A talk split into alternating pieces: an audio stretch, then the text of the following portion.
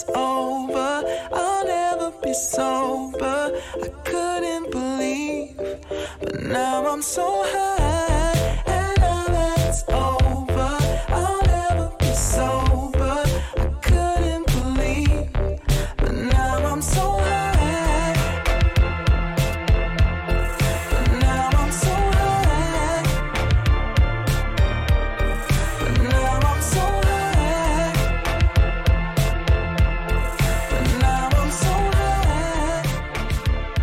好，欢迎收听《偶然误差》。《偶然误差》是一档以名词解释为起点的播客，我会根据当下感兴趣、流行、我觉得好玩的词条进行一番解释跟发散的讨论。今天要解释的这个词条叫做“社畜特工”。今天我也邀请到了我的一个好友，先介绍一下自己吧。为什么今天邀请你来聊呢？嗨，大家好，我是午夜文库的编辑，我叫刘琦。嗯、为什么要来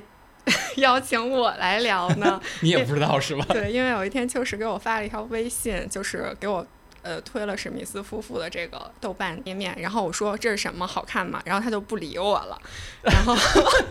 然后后来我就只能自己去看了，然后我跟他说我看完了，好看。对，然后有了这次的聊天，因为我很期待史密斯夫妇，在他有刚有词条的时候，我就看了他预告片儿，因为我知道嗯他的那个创作团队基本上都是我特别喜欢的一个剧，嗯跟你聊亚特兰大的半个剧组吧，包括呃唐纳德就是 Childish，包括导演村井浩。然后我说他有资源的时候，我就想你肯定会喜欢，所以想嗯推给你了。但是我当时意念回复了，我就说 我本来想说应该是很好看的啊，，是挺好看。我们这次聊天有一个比较抽象大的主题，呃，一个词条叫做“社畜特工”。其实这个词条也是，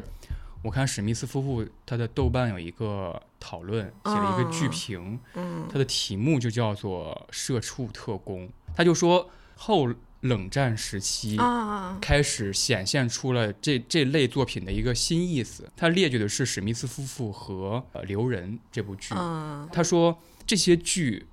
它虽然都是以特工或者是谍战题材进行展开，但是他们不再与宏大叙事挂钩，嗯主要面对的也不是地缘政治或者是战争危机，而是生存危机或者精神困境。那史密斯夫妇，我觉得就可以再加一个，就是婚姻生活嘛，嗯，就是更贴近，呃，社畜这个词本本身所指的那类人群，就是普通人。就是说，在通缩的时代，通缩的可能不仅仅是经济，还有这类类型作品的内核。所以我觉得还挺有趣的。这可能是某一类型的作品都呈现了一个面貌，统一的面貌。嗯我们会在后后边慢慢展开。我认为的千丝万缕。就是感受上联系的其他作品，比如嗯说聊特工、聊杀手，甚至是会聊间谍。新的作品里边会带出一点很有职人感和班味儿的某些特征。其实也就是说，他们这些呃题材的写作，然后更偏向我们的日常生活，然嗯后另一方面就是也让观众更有代入感，或者觉得更亲切，呃，在里面更能看出自己的 生活。对，而且我觉得把杀手这个就是形象设定完全的给职人化，就是它是一个工作。一些人甚至会开始反思这个工作本身是否具有意义。哎，那不就是杀手吗？对对对我觉得就杀手就很典型，他最开始在那个地儿。小房间里，对，在 WeWork，对哦，对对对，在 WeWork，对盯着一天的那个对对面盯着，然后每天听歌，然后每天睡觉可能也是定闹钟，然后呃睡不好。睡不好 对啊，我觉得他就他就就睡眠很轻，嗯然后每天听着歌锻锻炼还是什么，观察监视，很枯燥。但是他最后也没把工作做好。对，这后来后来我们慢慢聊吧。嗯，我，们先要从这个我们彼此都很喜欢的史密斯夫妇这个剧来开始聊起，之后的聊天都会把各种作品当做样本来讨论跟分析。嗯。但其实我对于剧透的程度，我觉得大家可以放心听，就是可能我们的今天讨论会更多的在设定。和一些细节情节上所以大家听也不会有什么太大的负担哈。OK，那我先来简单介绍一下史密斯夫妇这个剧主要情节。主角，呃，Childish 哎，他为什么叫？啊，你你知道这个梗吗？我不知道。就是他他那个原名叫唐纳德嘛，嗯哼，然后他取的这个艺名是他很喜欢的一个说唱组织，叫做 Wu Tang Clan 武当派。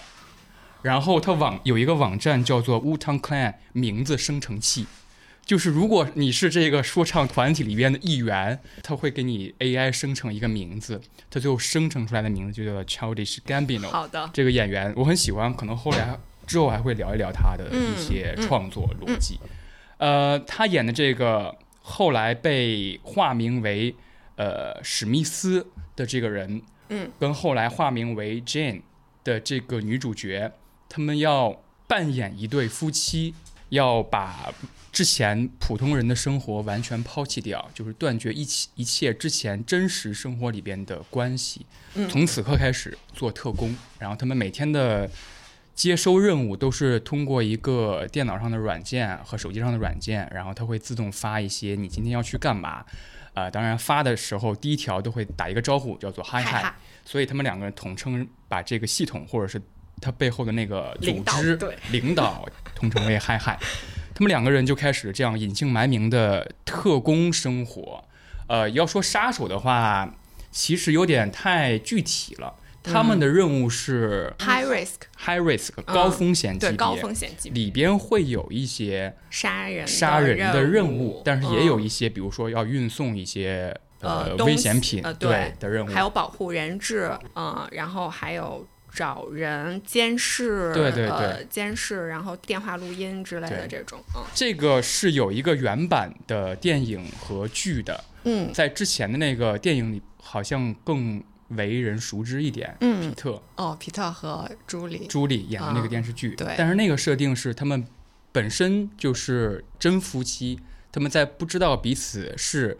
呃隶属于不同杀手机构、特工机构的那个人，然后结的婚，然后所以他们之间的生活要不断隐藏着自己会体术啊，会去杀人了或怎么样。但是这个在剧里边，然后要开始一个先结婚，后来再慢慢发展出情感问题的这么一个设定。OK，这就是一个大致的剧情和设置。我想先问你的第一个问题比较细节吧，就是你最开始被这两个人吸引到的那个部分是什么？或者是你觉得哇，这两个人还挺有化学反应的？哎，第一节其实就挺有的。第一节是，嗯，最开始的时候感觉是那个 John 就是一直在想，嗯，套话也好，啊就是对或者是说对，就是想知道，呃，知道那个女生女方的一些背景，然后信息。Jane 就说出来了，她小时候就是跟那个小时候的一些事情吧，嗯就被跟一个欺被欺负了，嗯。跟一个恋童癖，对对对或者疑似是不是疑似恋童癖？他最后那个故事展开，好像女性好友嗯嗯哼，是被搭讪的那一个，然后他作为他女性好友的好友一起去了那个嗯有点奇怪的一个叔叔请他们吃冰激凌的那个情节当中。pancake，然后我还啊查了、那个 pancake 好像是一个是一个梗，就是说那个恋童癖很喜欢带小孩儿去吃那种有奶油的东西。啊哦哦，我觉得就是很喜欢的一个点，就是他们俩最开始在电影院里面，然后。然后，呃，Jane 通过呃发短信和和他交流，然后就嗯他，因为我觉得那个 Childish 的声音非常性感，然后 然后在电影院里面有无声的环境里，嗯就聊了这个事情。然后他们在做任务的时候，第他们第一个开始嗯不是要截取一个包裹，对，然后所以 John 就踢倒了路边的一个摊子，然后就就说什么啊，就是你敢欺负我女儿，我要怎么嗯怎么样，其实就是带入了他之前的那个。Jane 给他讲讲那个故事，其实就还蛮有保护的那个哦感觉的。哎，我还真没对我是后来看才才反应过来，他就带入了那个恋童癖，父亲，带入了那个父亲的感觉，就是想要嗯保护童年的他。而且他说的是即兴演出了这么一段，我跟大家解哦释一下这段是什么哈，就是嗯他们要截取一个人的包裹，当然那个人已经快要消失在他们的那个视野范围内，进行到了该做出一些动作的时候了。嗯然后 Childish 扮演的那个 John 就突然灵机一动，嗯踢倒了这个目标旁边有一个小的商贩，然后造成一些混乱，以至于可以让 Jane 去在趁乱当中去拿取或者是偷取。调换了那个对，所以他即兴表演这一段儿，就是随机选了一个商贩，踢倒了他的商铺，然后说你在对我女儿怎么怎么样，你试试。后来他们在回家的地铁上，Jane 就问他你为什么这么说，然后他就说，啊、我也我也没想为什么，就当时就不知道怎么回事，就说出来这这句话，然后就嗯嗯嗯，你觉得这是一个 OK 的男子气概吗？哎哎，这个这个问题，呃，就是他会很主动的回应你的一些事儿。当然你，前提下，因为你刚才对那个 John 的形容就是，他是一个呃外形是包括声音嗯是一个很 OK 的一个人。当时可能因为，嗯，他们两个在那个时候也处于一个就是互相都有好感，对，呃，嗯然后也有好感的状态。我觉得就就那样看的话，应该还是挺甜的吧。嗯，对，挺甜是一个可能之后会频繁用到的一个形容，但是我其实挺同意你说的，就是我最开始觉得他们俩比较 OK 的一点就是。呃，他在公园里边就是主动的说，那我们说说彼此吧。啊对对对对你之前是干嘛的？我之前是干嘛？他会主动提起这些话题，破冰嘛。对，其实这种提到了有一点，我觉得还挺挺好的，嗯或者是他编剧想到这个台词还挺对的，嗯，就让彼此提一个呃自己身上的特点嘛。我每次吵架都要都要赢，是吗？哦，都要赢，呃不是这个，不是这个，这个也很 OK，这个台词也很 OK，就是很真实，他要愿意袒露这点。就是他有一句是说我是那种边做饭会边收拾的人。我为什么会对这句话印象深呢？因为我觉得边做饭，对我就是那个最开始的时候不会边做饭边收拾的人，然后被我那个女朋友说了好几次。呃，我认为这是这是一个要学习且很珍贵的技能。嗯，就是就是我是那种，你做完饭你吃完了，然后一起收拾，那不是嗯哼，也是 OK 的吗？对啊，反正最后结果是好的。但是我后来尝试就是边做饭边收拾，我觉得有点违反你的做事的逻辑。但是他最后呈现的东西，你也是很喜欢的，而且他这个角色愿意，或者说他想到了这一点，嗯，说明他亲密关系当中他知道哪一点比较惹人喜爱。那他还是会一个用完马桶会把盖子啊，会放下来，对，就用完马桶会把盖子放下来。是在那个《社畜特工》那个那篇剧评里边，他就提到了呃一个事儿，就是男子气概的退场。嗯嗯，比如说边做饭边收拾，嗯。可能之前男性就是啊做完一起收拾，在做的做饭的时候案板上再怎么糟糕也无所谓，这可能也是一些细微的男子气概。我第一次比较喜欢 Jane 这个人是，应该是第一个任务的时候吧，他在洗手间会做鬼脸，哦，他应该是第二个任务。是说那个美术艺术馆的对，因为那那个风险等级比较高的一次任务的时嗯候，他很紧张，他们在一个拍卖会上，对，然无声后拍卖会，可能到场的都是上流社会的人，然后大家都穿的特别的体面。然后他在洗手间里准备的时候，他本来是准备他那个。呃，叫什么吐真剂的，准备他的准备他的工具的，然后突然进来一个人，然后他就要对他假笑，啊，对、啊对，然后假假笑完了之后怎么假笑完之后就能量耗尽的感觉，然后等那个人走了，他要对那个镜子做一个特别 就是奇怪的鬼脸，然后来放松自己的面部，放松自己的精神。我觉得跟“社畜”这个词还真有点贴切，嗯，就是让一个 i 人去做一个耗费能量的事儿，是很调动自己的那个能量的。哎，真的就，是这个剧给我的感觉就是一种活人感，在职场当中，你肯定有很多时刻你要允许自己死一点点，但是在面对死一点点的时候，你要强打精神那种感觉。这么说来，我又想到了，他们后面就是要强行跟那个目标，目标是一个中年男性，嗯，然后就要强行跟他搭讪，然后搭讪的时候，那个仲还说：“我帮你查他的资料，看你该说什么。”然后就感觉那个找话题也很尴尬。但是我觉得这一点其实有一个可以代数的话题。这个剧它其实在用杀手这个设定来探讨婚姻生活嘛，或者亲密关系。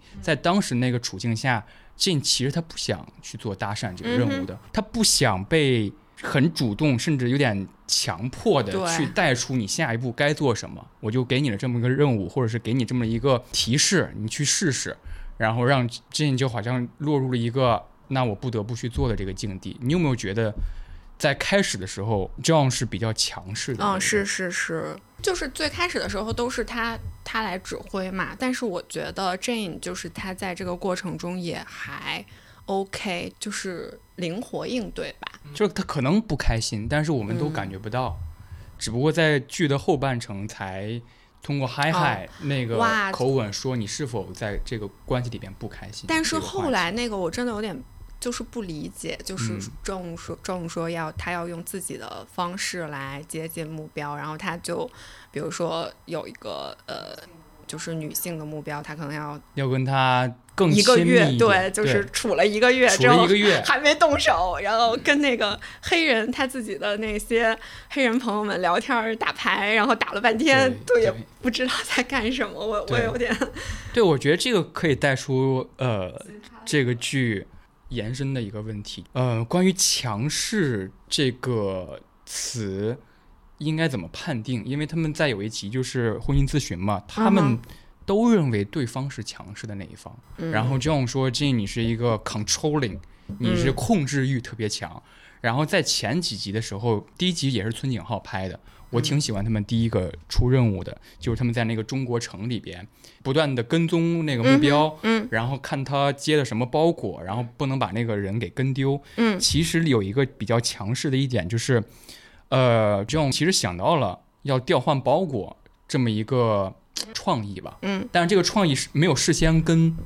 嗯。Jane 哦沟通，对哦对对对，是的，是的，就是他只是看到了中国城有很多相似的包裹，嗯，然后他就开始去着手干这件事儿了，然后就去呃拿箱子，然后问那些柜员我是不是可以要这个箱子，是是是，但是那个 Jane 就一直在在呃。通讯设备对对，通讯设备员问你在干什么，你到底在干什么？然后现在，然后一直在汇报目标的位置，然后就也不知道他嗯自己的搭档在计划什么，然后他就只能自己跟着那个目标跑。对，跟着他嗯的步调往前走。所以我觉得是有一点大男子气质嗯体现的，就是嗯 John 觉得他这个创意可行，嗯，他就不会过多的分享给对方。你可以说他很专心的在做这个实行这个创意，但是沟通不仅仅是在杀手这个逻辑里边是很重要的，那可能在他们夫妇的这个身份里边也是很重要的。然后我就想到了一个，就是这个集中体现的一个点，就是他们在第二集的时候，就是去那个拍卖会，要给那个目标注射土镇剂的时候，两个人对了一个眼神儿，然后同时就把那土镇剂给注射进去了，然后就回来，就那目标就就出现了一些什么。昏厥、过敏反应之类的，就有生命危险。然后他们在回去开车的路上，然后就就说，然后 Jane 就说：“我说了，我们要就是有策略制定，就是目标。”然后 John 就说：“我们我们难道不就是听你的安排吗？什么的？”嗯然后还有点责怪他的意思。其实到底是谁听谁的，或者是是那个时候还感觉还没有什么默契。对，嗯嗯，谁听谁的，可能在杀手这个身份里边很重要，因为容错率太低了。嗯这个他们要执行一些高风险的任务，但是在夫妇这个身份里，谁听谁的，就显得，我觉得就是可以跟你聊一聊咱们不同的视角嘛。究竟是谁强势这个问题？我认为的，我先说出我的想法，我的观点哈，就是刚才你提了几个点，就是他们在做婚姻咨询的时候，嗯也说了关于那几次任务当中，他们两个人体现的不同的感受。嗯。其中一次任务就是 John 要隐藏自己的身份，潜入进一次牌局，嗯，然后在在场的所有的黑人同胞嗯。都是他们刺杀的对象，嗯。所以你要靠着一个隐藏的身份潜入这个都是男性黑人同胞的牌局里边，嗯这种其实不得不，或者是他很本能的就展现出了一种啊，呃表演性的人格 performing。这就是那个时，就是在这个时候，呃，Jane 开始说，就是一旦你融入那群男性里，你就开始变得不一样，你笑的方式都不一样，你笑的方式都不一。样了。他最后转化为了一个抱怨，就是说，这样说我就是喜欢按我的步调来，这就是我执行这个任务的步调。嗯但是，那可能对金来说，你的步调恰好就是我不喜欢的步调。那我提出怎么了？你在那个牌局里边，你们所谓的 那些友好或者同胞气氛，你们只是在用一些艳女的言论来嗯，来达成一个男子气概的共鸣，从而打成一片，然后来很融洽的，就是让你觉得啊，这个人是没有危险的。嗯最后的那个任务的结果就是，John 在开着各种玩笑，开着我们喜欢的哪个女明星嗯身材的玩笑，对，还有种族关于种族族的，关于亚裔的问题。嗯这样说，我的那个老婆是是个亚裔嘛？然后旁边的人就说啊，那个那什么亚洲人好，他们总知道自己该扮演什么角色。对，他们是 low key，他们是很低调的一类对对角色。然后 你可以说是这些玩笑让 Jin 觉得不舒服，所以他嗯直接开枪，在高楼层直接把这些人杀死解决了解决了这个问题，就不需要等于说你再扮演那个身份再继续下去了。对啊，就是觉得又有效率，然后又 但是，但是这个插入，可能对于 John 来说是一个，你好像嫉妒我，本身就很擅长这份工作。嗯因为他在那个婚姻咨询的空隙，就那个婚姻师不是要去要去离开一个一阵子嘛，因为他居家办公，他的孩子又闹脾气了，然后他就说，就说你就是嫉妒我很擅长跟那个目标打成一片，降低他们的防备，嗯而你不行，嗯而你是那个，他用了他在后来的一个剧那个集数里边说了一句话，就是你根本就不懂得关心别人，你只是模仿关心别人的神态和姿态。啊，对对对，这个是他们在那个。在森林里是不是在森林？哇，森林，我我特别喜欢看，就是这种婚呃吵婚姻架是吧对我特别喜欢看别人吵架，哇！然后所以我就在森林里那段吵架，我觉得嗯还还行，尤其是尤其是 John，就是他他他最后就是一边拍手一边说，我觉得最后唱起来，节奏感很强。对，就是那种确实很狠毒那些话，嗯，所以你同意我的那个逻辑吗？就是我理解这样说啊，你嫉妒我很熟忍这一套，所以你想以你的表面上看起来很利落的方式，嗯，来插入我的这个步调，所以你是那强势的一方。但是晋说，就是恰恰是因为我依靠着你的步调来，嗯所以你才是强势的那一方。你更侧重哪一方？其实更侧重本身就带有一点对这两个人的形象上的偏爱吧，就好像在婚姻咨询的时候，他们之后女方也说、嗯说，我觉得婚姻师更偏爱你那一方。嗯，对好像有意无意的在在对女方说，你是否在主导着这场谈话？嗯，嗯，就是你在替男方回答问题。但是确实，他们在做咨询的时候的那个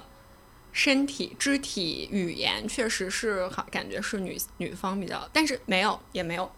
在最后一次咨询的时候，那个 John 就是那样坐着，对就是岔开，对岔开。最开始的时候还是很乖巧的坐姿，嗯然后在最最后一次就感觉比较，哎，问题是什么来着？问题是你谁更强势是最本质的问题。但其实我有一个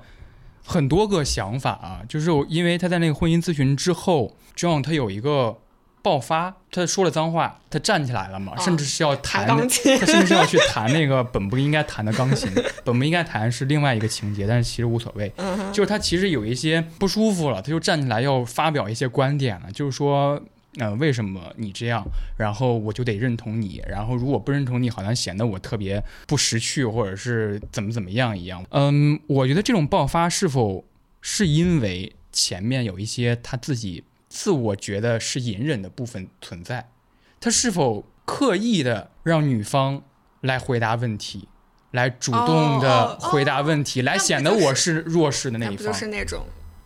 叫什么 passive aggressive，就是对对就是这种。嗯你是否觉得有这种可能？其实也是有，也有吧嗯我也肯定也有，感觉是这样的。我觉得这个问题最最开始出现，就是在他们俩，他们俩在呃，就是怎么说呢？真正建立那个情感连接之前，感觉是男生在比较主动，然后就是比较关心啊，或者是主动的问问题啊。然后在建立了这个恋爱关系之后，然后就是他们去雪场那一起，就是雪滑雪度假村，就感觉明显这个不知道为什么就好像变了一样。嗯，就是开始那个女女女方就开始，比如说更多的有那种得失心啊，或者是说，就是你为什么不关心我啊，或者是你你跟你妈怎么怎么样，然后还有就是一个很很重要的就是他们开那个位置共享，位置共享。对，就为什么我不我不理解为什么他就是那个男生他后面一走就把他关了，对我就觉得反正就是在滑雪度假村那那一会儿，就是感觉呃显然是呃女方就是更焦虑，然后更敏感，然后嗯。对这个感情好像也看得更重，反而是那个男生就是感觉有点冷漠，我觉得，嗯，嗯我觉得开位之共享这个提议，女方提的嘛，嗯更像是一个对于这种冷漠态度的反击。那我就约法三章嘛，就是我们就做这件事儿，共同去做，就是我们把它看成 看成是一个工作，因为我们是在一个工作的状态下，所以我可以名正言顺的要求你，嗯哼，因为女方最开始的时候是她先提出来的。哦，我有点忘记是男方提的还是女方提的，嗯是先提出来我们约法三章，我们就是 no sex。嗯，他提的，他提的，对他提的，他就说，我觉得虽然我们现在是一个 夫妇的身份，但是我们现在是一个工作，我们是一个当成一个工作把钱，赚够了，我们就各走各自各走各的。对，所以他约法三章了，no sex，或者是结果结果别更结果亲密。下一集就打破了，好像。对，但是其实这带到了另外一个，我觉得是一个设定上比较新鲜的一点，他是否在讨论婚姻生活需要也是工作的一部分，或者说工作当中必须包含婚姻生活，因为我觉得维持你跟亲密关系的生活，或者是这个这个嗯这个比重，是你能够更好的 完成工作的一个前提。就是他可能在这个身份，就是夫妇这个身份里边，把这个前提给扩大化了。这整个剧集的展开都是，其实你可以看作是一个他们依靠杀手这个身份来先婚后爱嘛。就前四集都是他们 first date，嗯，然后嗯 first kiss，然后第一次争吵，然后第一次的性行为，嗯然后后来出现了呃另外两个特工，就是超级高风险级别的两个特工的时候，他们开始 double date，嗯。然后在这件事儿里边，他们有争吵，也也有对对方生活细节的不满，这些不满都塞进了他们的工作当中。其实我可以提个例子哈，就是嗯就是他不是那个女方不是觉得男方啊、你就是太喜欢在任务里边展现你表演性人格的那一方面嘛，嗯，就他会跟那个目标打成一片。嗯他会跟那个一个女性目标很长期的接触。对于那个女方来说，这这被视为一种出轨嘛，嗯就是他浓缩了婚姻生活和亲密关系里面的所有问题。嗯那 performing 这个就是我女朋友之前工作需要也做过博客，然后她后来就没继续做下去。一一方面是因为工作的设置上面出现了其他的那个需要，另一方面她觉得自己不适合做，嗯，可因为他觉得播客是需要播客腔的，就就是是你现在这样的腔调，呃就是一开始就是一开这个看路见，每个人做播客好像都需要一些表演性的嗓音，他他认为他没有，然后但是没有，其实也对没有其实也可以，但是这就在后来，比如说我很喜欢我我做的一期节目，我觉得聊的特别好，啊，其实有点不不知道该跟怎么跟他分享，就是他认为自己聊不来，但是我觉得我这期节目聊特好，那我是不是如果我跟他说，呃我觉得这期节目我聊的挺好的，是不是有点像是完 John 蛋了。那种自吹自擂？你就是看不得我，我跟你说，很擅长这份工作我。我没有遇到过这些问题。从你从你刚才问我两个人相处谁更强势，还有到呃刚才就说到什么，我觉得就是关于这种问题，我都没有想过，可能我比较直接，然后啊，但是我可以提一个直接的，那那刚才那个刚才那个小的微妙的敏感的感觉，就留给我自己就好了。对我就很少有这种想法，然后可能我也嗯。你更在意的是面儿上的是吧？我更在意的是，就是这个这个事情解决了就行了，就、啊就无所谓谁怎么谁是谁说是谁的提议，嗯或者是谁听谁的。那我提一个，嗯，对我们爱人来说很直接的一个设置，就你刚才说那个 位置共享那个，你是纳闷儿的，我其实也有一个纳闷儿的事儿，嗯就关于点出对方是否吃醋这件事儿，其实我在我的很漫长的观影的过程当中，我理解在西方社会里边，他们是很真的会很直接的问说你刚才是不是吃醋了？了？但是啊东亚就是 你知道吗？东亚人很难问出这一类话，嗯，感觉有点自恋，对，有点自恋，对吧？对我觉得好自恋呀，就是我觉得我问对方你是否刚才吃醋，就显得好像你特在意我似的。嗯 是的，是的。我就从来没有问过这个问题，所以我对这个剧当中，他们他们谈的其实还挺直接的吧他们？谈得很直接，而且是彼此都说了这句话。哎，但是我我觉得还有一个东亚的问题，就是就是那个女生明明没有那么多男男伴，然后她就嗯非要说我在工作的时候出为了任务怎么怎么啊，样，他说谎了。对啊，对啊，这个还挺，这个不知道是算是亚洲问题吗？还是还是所有的人都会有这种故意的你觉得这种故意是为了什么？就是为了让男方生气？啊？对呀、但是你觉得啊，以你一个女性视角来说的话，你觉得往往采取这种行为，最后会得到好没的，没有什么好的结果。对吧？当然，我觉得我我我是理解的，他那种回击的心是是有的。对，所以就是就是我现在觉得，嗯，这样做并不是很好。嗯，是的，那那就回到那个吃醋的那个话题，就是他刚开始的时候，刚提出这句话的时候是女方问男方的，因为他他在出门的时候买早餐的时候，女方遇到他们一个邻居，哦，而那个邻居的演保罗达诺，我好讨厌这个演员，为什么？就是如果有一期节目之后有有可能让我你要聊，吐槽他吗？不是，就是本能上就这个人的。就给你一种啊？讨人厌的感觉，可能是我，可能是我最开始看的那个那个《血色将至》，哦，没看过。他扮演一个特特，就是我讨讨厌的那个角色。哦，我觉得他还挺有魅力的。完了，那我我我承认他非常是，对他非常有厉害魅。力。嗯但是保罗达诺那个脸就觉得我哎，他的脸现在为什么就感觉嗯膨胀了，好像？而且而且我觉得就是他们俩，他和邻居首先见面的时候，他们在嗯门前的那个对话也很有意思。嗯就保罗达诺问，呃，你是不是养了一只猫？然后我我的院子里好像有猫屎。嗯，呃，就是一来一往的那个回答都很有，我觉得还蛮有意思的。首先我我在这个问答里边，可能我迟钝啊，嗯我并没有觉得他在调情，就是女方在，呃。我不知道你是怎么觉得的。嗯，我我一直觉得他是在试图维系第一个有可能发现自己杀手特工身份没这个情况，哎我他在维护这个没有哎，我没有吗？我觉得就是还蛮有意思的，哦。就是就就是风趣，对对对哦对，就很有趣，就是还有一种 get 到了那种话外音的对话的那种，就是啊，嗯就是可可读可以读的一些空气。对对对，所以在这个聊天之后，他回家就发现，呃，这种其实在窗户上看自己嘛，然后他觉得我们不应该，他他以一个是工作的假借工作之名说，我觉得我们不应该对邻居这么友好或怎么样。那女方就说你是不是吃醋了？就是他直接问这么一句话，让男方显得有点哎，有点他怎么说？他怎么回答？的呢？没有可能就就承可能认就划过去了，对，划过去了。呃对，不回答但是我其实是因为后来也有一个男方问女方你是否吃醋那个时刻嘛，就是、嗯嗯，呃他在跟瑜伽教室嘛。对对对嗯我觉得最开始问出这个问题，可能是女方想要确定我们现在这个关系究竟是工作气质更多一点，还是说他们会亲密气质更多一点混。淆这个问题吗？第一，第一个提出来混淆这个概念，就是在一个台词里边，我觉得特别好，就是他们在公园里边互相试探对方背景嘛。哦哦哦，然后女方说，如果我们失败会怎么样？然后男方说，你是说我我们的婚姻吗？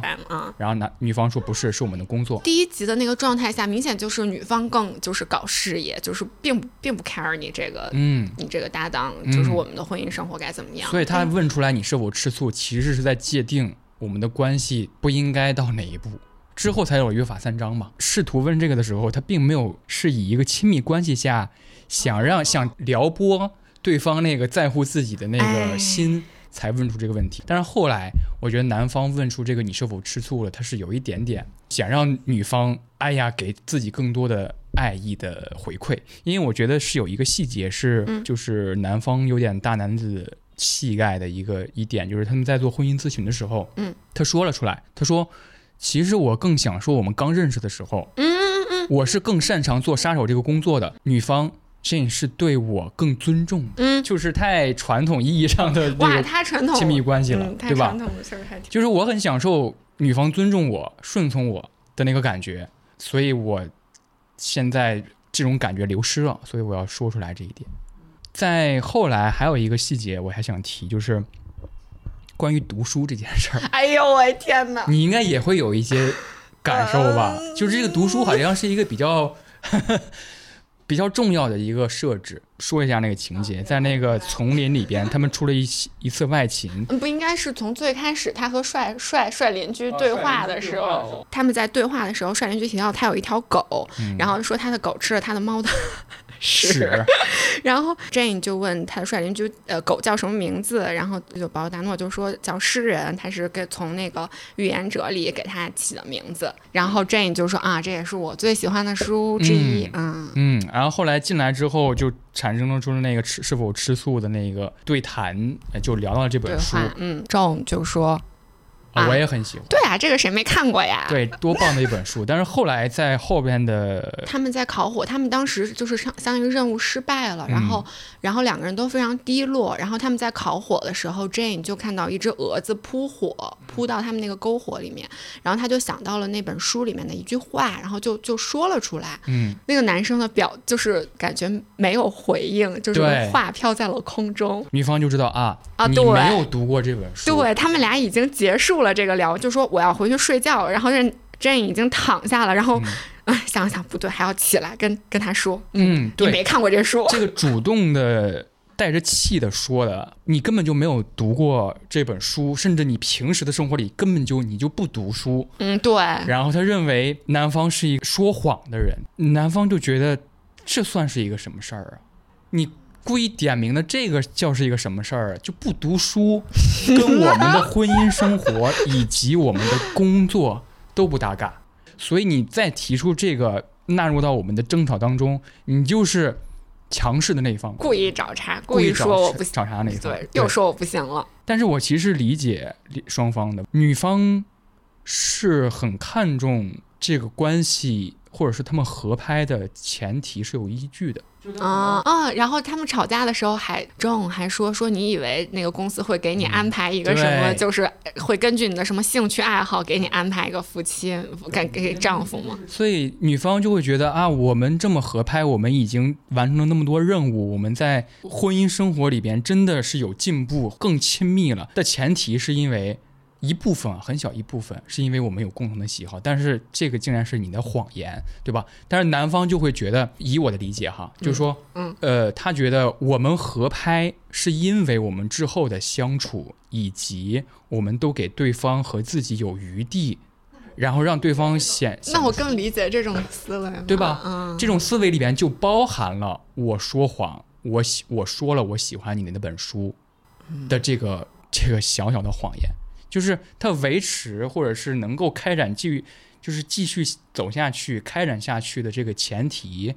就包含了我对你说谎，我也喜欢你这本书。就谎的这个负罪感对他来说几乎没有。几乎没有，就是完全抵消了之后我们会过得很开心。对，这两个人就本质上就有差别嘛，就是对事情哪个更有价值就有差别。但是这个争论，我其实想带出来，基本上最后的一个话题吧，就是他把女方最后描绘成一个反社会人格倾向的一个人，不嗯懂得亲密关系，嗯，应该怎么样？女方不理解为什么男方每天要打五个电话给他妈自己的母亲打电话，他不懂得这个行为，甚至他在争吵当中也会带入说你是一个每天会打五个电话给你母亲的人，你还说你珍视这份工作。他的是不是他的设定其实就有一点妈宝啊，嗯，是的，就没有什么特别对对对坏的那种，嗯，他没有真正影响呃，到、对，没有什么消极的作用。对，但是他就带出来嘛，说你不理解我的这个打电话的行为，说明你根本就没有真正的试图去关心过别人。嗯。嗯，我不知道你怎么看这一点，甚至我觉得反社会倾向本身跟杀手这个工作就有亲密的感觉。对啊，感觉确实，嗯，杀手的设定里可以出现的一个，我觉得是男方的气话，就故意惹你生气，然后拽一些大词，让你扣一些帽哦，子。他们那个时候真的吵架的时候就很好笑，就是说，你看这个帐篷是我搭的，火是我生的。确实，后面就是又说了一些大词。嗯，我们刚才谈了很多关于这个剧里边有趣的一点，然后最后有一个不得不不谈的一个设定，就是吐真剂这个设定。其实我们最后，我们之前在聊这部剧的时候都提了这个设定，好像还没有说彼此的看法。啊、我不知道你是如何看土真记的。我跟大家简单解释一下土真记是什么一回怎么一回事儿啊？在这个特工任务里边，呃，第二次任务里边就带出来这么一个呃背后的那个组织有了那么一个特殊的药物，只要注射一剂，嗯，你就会不得不说说出真话。真实的想法。嗯最后一集里边，他们阴差阳错，呃，会有一些彼此误会，因为在最后一集里边有一个比较重要的设定，就是他们任务都失败了，三次失败，三次失嗯败之后，不知道是什么会什么等着他们。他们彼此都发现了，好像要消灭自己的征兆。啊，就是嗯那个女方首先在那个喂猫的那个时候，枪在扫射，因为她收到了要要消灭对方的那个啊。指令，然后她自己又受到了一些生命危险，然后她就觉得可能对方也也是哦。说到这个，嗯你有没有看到有一个我不知道是在豆瓣里看到的，还是就是里面有一个分析说他们当时在那个意大利的那个科莫湖的时候，嗯然后他们不是有一个特别呃，我我当时印象特别深刻，就是他们有一个特别温馨的夜晚，就是他们把那个老人安顿好之后，两个人在那个湖边的小木屋，然后聊天，然后就是说开始说什么结婚的誓言之类的，嗯。说到了他的猫那个 Max，然后 Jane 就说那个 Max、啊、Max 永远不会死，然后 John 就说我我不想让你有觉得 Max 永远不会死的这种幻觉，嗯然后还说我永远不会杀你，然后看到有网友在说。推测这个时候其实就是 John 已经收到了要消灭对方的指令。对，哦，就是好像，对，不知道这个这个感觉很奇怪，因为最后他的猫就真的死了嘛，然后他，但是跳脱出来，我是一个养猫人士，对于真的哎我天呐，那个要处决一只猫，我我是有点反感的，就是这一幕。但是这里边有一个可以说是剧作上比较重要的一个设置吧，就是他们出现了分歧。分歧，嗯。然后要在差不多最后一集诞生出那么一幕嘛，就是室内枪战戏，其实嗯跟电影版也是一致对的，对对，在不同的家电里边抽出来武器来想要处决对方，但是其实不是真的处决，在最后的时刻，他们彼此给对方注射了一一剂吐真剂。是那个 John 做了这件事情嘛。啊，对对对，当时 Jane 就是很绝望，就是毕竟产生了误解嘛。嗯，然后你杀了我的猫，John John 为了让两个人冷静下来，然后就算是情急之中想出来的一个办法。嗯，而且杀宠物这个情节在另一个杀手题材叫做 John Wick 里边，啊，我本来想说这件事情，我们之后可以聊你。继续讲。对我就是他们出现分歧之后，嗯，男方就注先注射给对方一个嗯土真剂，然后又注射了自己一剂吐真剂，然后在他那个环境下，等于说吐露心声，嗯，说我没有要杀你的猫，那不是我杀的。然后对方说我也没有在你母亲的房子安插炸弹，那个不是我放的嗯。就相当于误解都解除除了嗯，，对，在误解解除之后，他们有很多袒露真实的部分。嗯，就说我其实说之前说我跟任务目标，呃，发生过性行为是骗你的，然后对方也说了一些坦诚交代了一些事儿，就是吐真剂这个设置有点太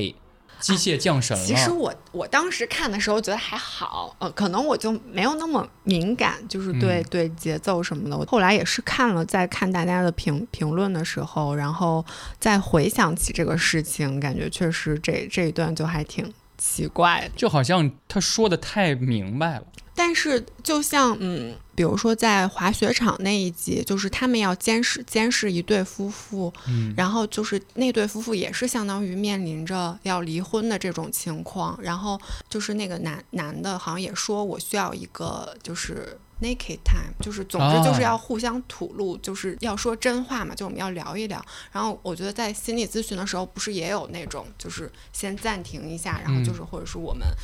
就是搁置一下。对，搁置一下这个争议，然后我们就说，可能算是这样的一个，或者是说在生活中也会有嗯，这种时刻吧，总是。但是我觉得他这个设定就好像告诉你，你必须要靠一个药剂才能在工作和生活的关系里面说真话。说真话，啊，对吧？就是呃，确实确实，嗯。那太社畜了。对呀、就是呃，没有这个设置，或者是没有这个吐真剂，好像最后也圆不回来的呃，是，感觉。跳脱出这个剧，会往下聊一聊，嗯，就比如说聊。呃，Childish Gambino 这个创作者和他的那个创作团队，嗯。我会聊的一部剧是《亚特兰大》嘛。嗯，我看过很多人对他试图进行解读。解读，嗯。就是亚特兰大到底带给我们的是什么感觉？很多人就会用一种说是怪异的嗯。质感，就是怪的荒谬的。荒谬的感觉，嗯。神秘感的感觉。是的，我觉得可能土真记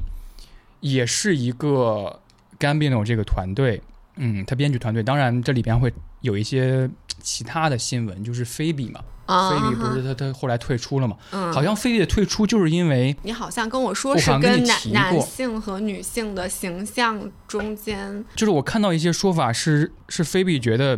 Jane 这个角色她真的不开心，所有人都把她看成，甚至是观众把她看成了一个强势的人。总之，这是另外一个新闻，嗯好像跟我们嗯今天聊的不太一致。呃，我看到一个视频论文在形容亚特兰大那部剧的时候，他嗯用了一个是学者对于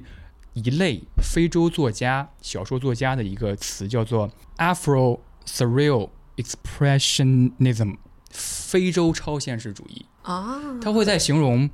呃，这这类人的小说，它是有一种很神奇而美好的体验，它会聚焦在一个地点、一个区域，嗯嗯甚至是一个时间段和一个世界范围内，嗯，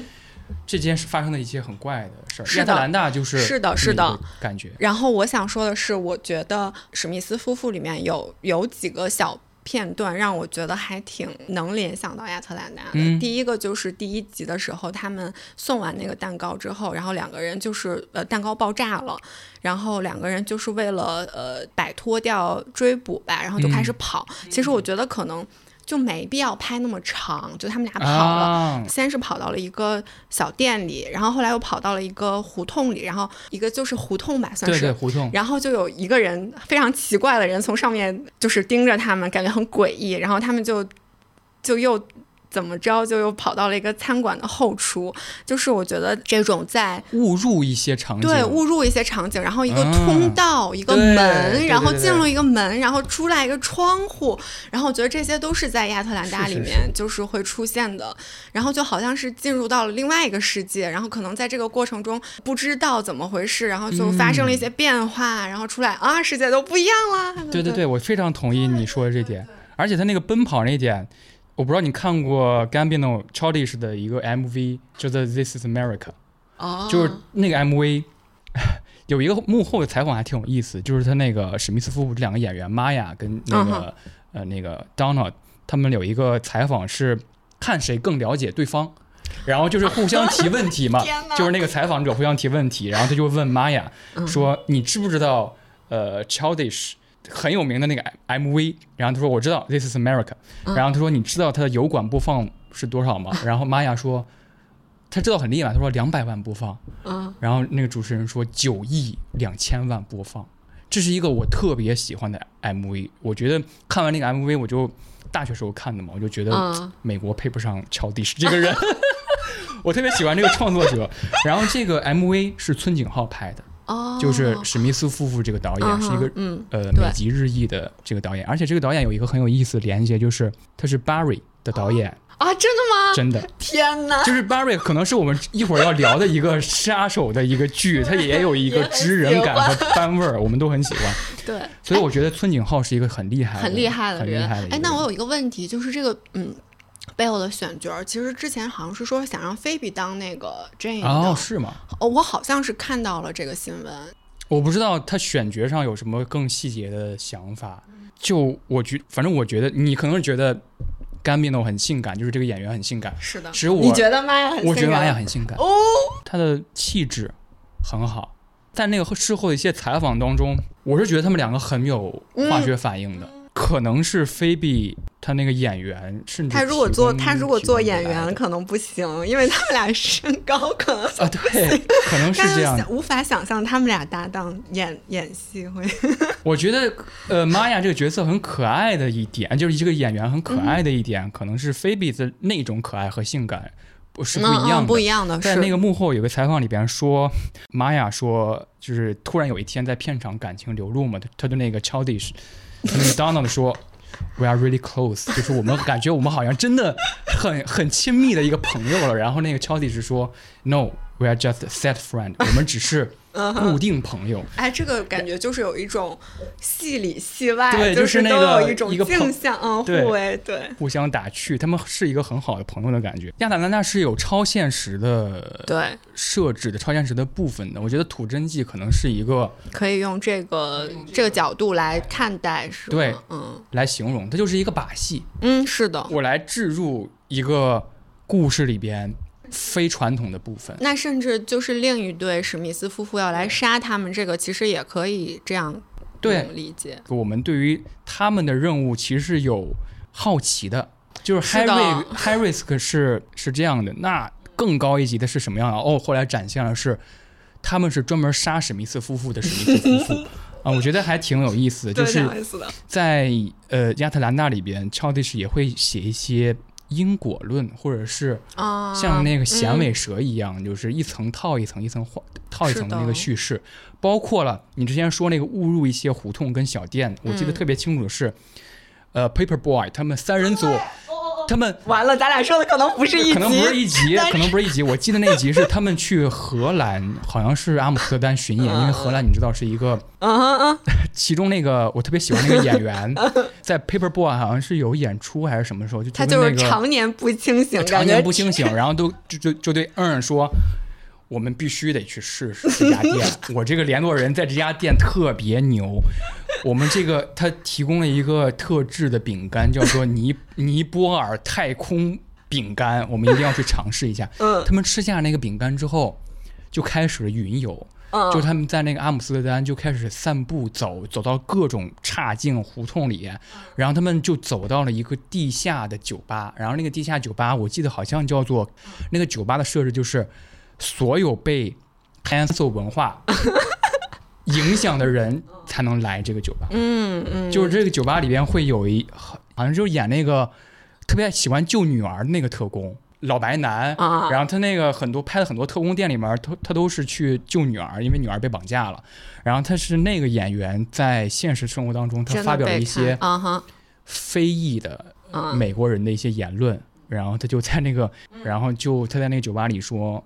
我觉得黑人就怎么怎么样，嗯，然然后后就说出来了，就说出来了。他们从那个酒吧出来，已经是一晚上之后了，就是已经通宵完了之后，嗯他们走到街上，发现旁边有一个躺着的人，哆哆嗦嗦的。然后他说：“这这是谁？他需要帮助吗？”然后另外一个人说：“这很常见，在阿姆斯特丹街头上。”嗯然后后来他们通过一晚上之后，然后其中一个人就实在是被那个他那个饼干特殊功效的饼干所影响到了，然后他们他就摔倒在了路边，